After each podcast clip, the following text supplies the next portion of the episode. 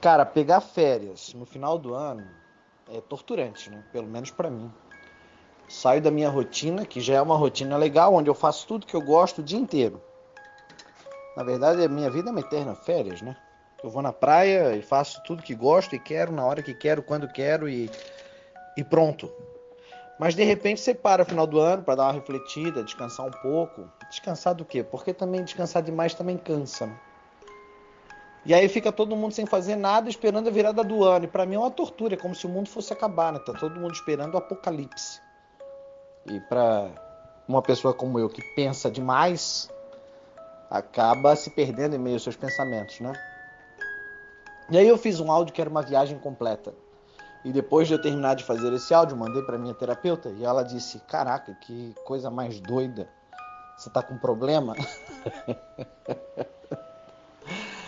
e aí eu assisti aquele filme Netflix que diz A Chegada. Assiste lá, você vai ver. É bem bacana. O final do filme você fica irritado dizendo que filme ruim, mas aí o final do final, o finalzinho mesmo, você diz: "Uau!" é incrível e realmente é impressionante. E sabe o que eu quero dizer com tudo isso? Eu estou numa viagem completa de final de ano, onde você compreende o tempo e descompreende de muita coisa. Você sai de Matrix e entende que todos nós jamais sairemos do sistema. Ué, mas você não saiu de Matrix? É tudo uma questão de ótica. A corrida dos ratos é infindável. Por mais que você se sinta fora, você está mais dentro do que imaginava. O tempo, na verdade, prende as pessoas quando ele não existe. Aprendemos que o tempo passa, aprendemos que o tempo é curto. Somos ensinados a correr, porque afinal de contas a vida é rápida demais. Só que nesse meio tempo, quem não sabe correr se aprisiona naquilo que já foi e vive momentos de terror, porque revive situações que são imutáveis. Ao mesmo tempo, outros que não andam conforme o passo correto ficam aprisionados no futuro, naquele do qual nem sequer experimentaram ou experienciaram dentro da sua imaginação, porque a vida é uma completa viagem, né? Uma viagem, na verdade, dentro da sua consciência, dentro da sua imaginação, assim como o homem é na sua imaginação, assim ele é. Então você imagina um futuro e trabalha por ele e coloca várias coisas e elementos e pressupõe que será dessa forma e trabalha arduamente para que ele se torne realidade. Mas você já viveu a experiência daquele futuro estando no presente, ou seja, você está fora do espaço-tempo e mesmo assim ainda está aprisionado. O tempo não existe. Ele não é como nós somos ensinados, ele não é linear.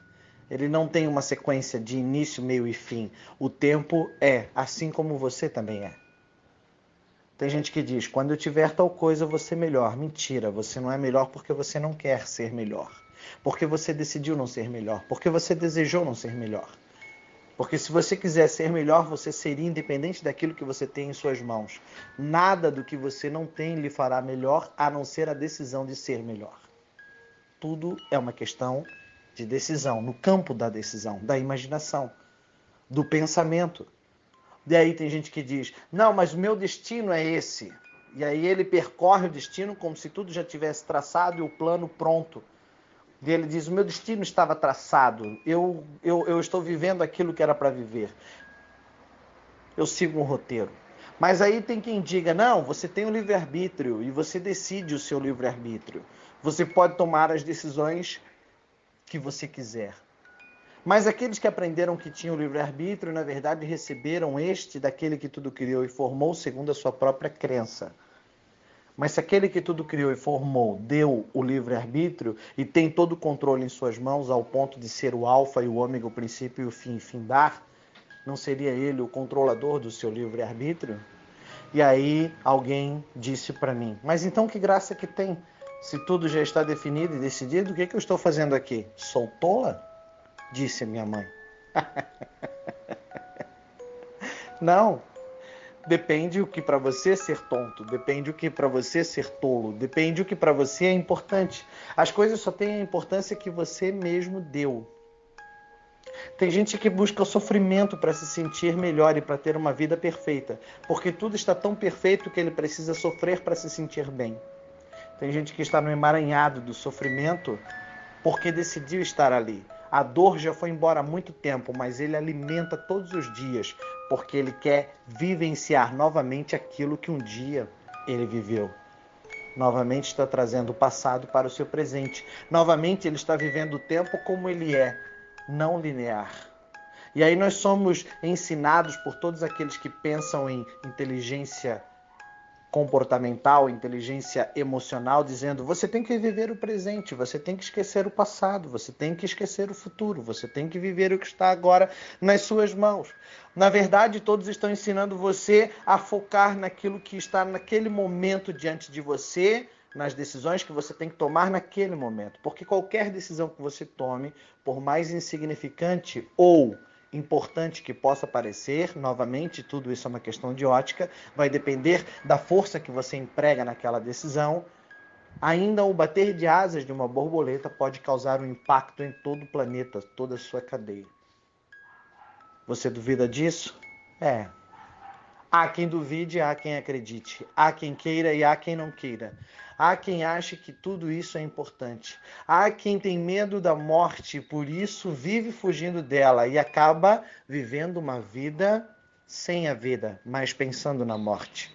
Há quem queira vencer a morte e na sua vaidade decide se imortalizar deixando o suposto legado. Qual é o legado que você vai deixar para sua descendência? E aí ele transfere para os filhos a responsabilidade de imortalizar a ele mesmo seus próprios pensamentos, passando para sua descendência aquilo que ele acredita ser certo ou errado.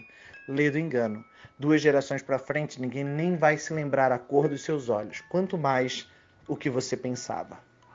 Todos nós deixaremos de existir e viraremos pó, porque do pó viemos e para lá retornaremos. Aliás, você se lembra do tempo que você estava no pó? Não. Sabe por quê?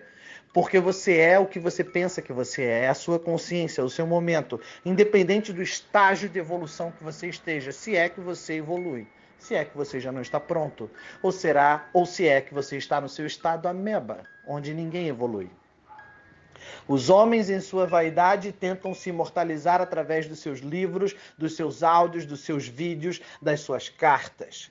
Eles tentam ensinar e multiplicar o seu, o seu DNA, replicando na sua descendência. Tudo isso é vaidade. Só será lembrado quem for necessário. Só será lembrado aquilo que realmente se fizer importante e necessário ser lembrado mas a maioria das coisas, das experiências e daquilo que vivemos será esquecido e passará. E não há nenhum problema em passar, não há nenhum problema em ser esquecido, não há nenhum problema em não ser imortal, em ser apenas carbono, mesmo quando a maioria de nós aprende que somos imortais.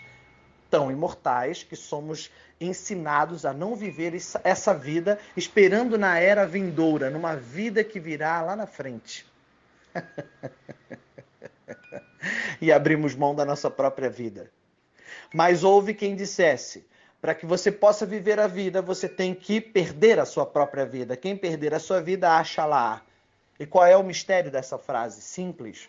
Quando você se desprende de tudo e de todos, do tempo que era linear ou não, da vaidade da imortalidade, da sequência da sua descendência, de todas aquelas responsabilidades que o sistema, Matrix ou não, dentro ou fora, na corrida dos ratos ou não, te ensinaram que era importante e você acreditou. Quando você se liberta de tudo isso, então daí você morre em vida.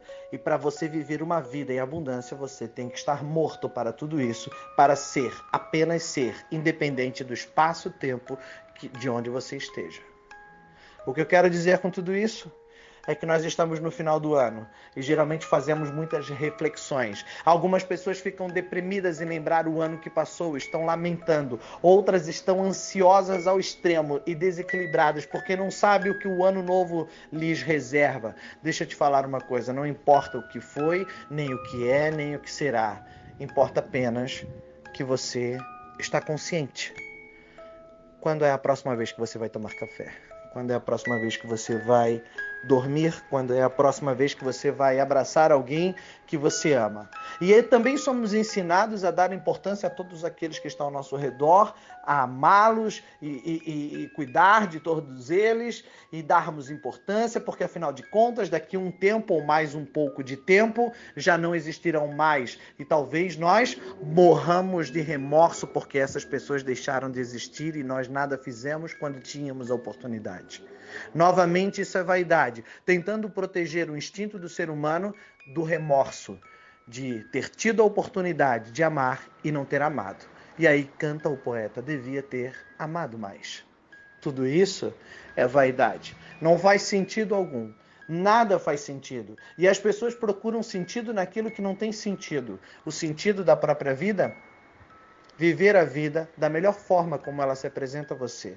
A vida é uma grande viagem. O tempo não é linear. Você não deve levá-la tão a sério assim. Afinal de contas, você não vai sair vivo dela mesmo. Eu sou Barão Trader. Essa é uma viagem de fim de ano. Não leve esse áudio a sério. PS. Boa sorte.